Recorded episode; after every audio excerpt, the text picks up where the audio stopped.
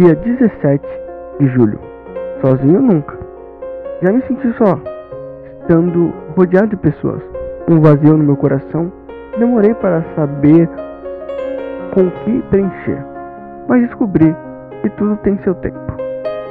Ainda não descobri, mas sei que tudo tem seu momento certo. E não adianta tentar preencher. E não adianta tentar preencher com coisas fúteis. Só existe uma coisa que pode ocupar esse lugar. E você já sabe o que é, né?